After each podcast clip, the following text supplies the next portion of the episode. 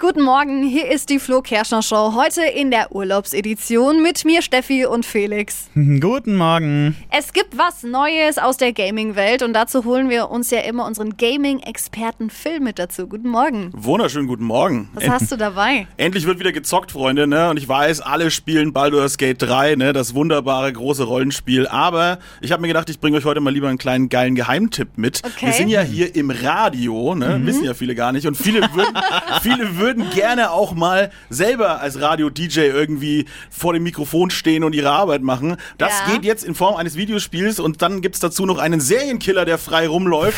Und während ihr Nachtschicht habt, gibt's eine Notfall-Hotline und die Leute rufen bei euch an und versuchen sich in Sicherheit zu bringen vor dem Killer und ihr müsst ihnen gute Tipps geben. Das ganze Ding heißt Killer Frequency, gibt's auf allen Plattformen. Macht Verrückt. mega Spaß, ja. Boah, ey, Richtig, richtig gruselig auch. Ja. Kostet das was oder kann man das einfach so Nein, spielen? das kostet schon was. Weiß ich ja nicht. Aber zum vielleicht. Indie-Budget-Preis gibt's das. Ja. Okay. Ist kein Vollpreistitel. Hey, geil. Ja, richtig schön. Entwickelt vom Team 17, die, die auch Worms gemacht haben, falls man sich an die noch erinnert. oh, doch, ich kenne das noch, das ist geil. Ja, eine geile Geschichte. Und ganz interessant, das gibt's auch für die Meta Quest 2, also in VR.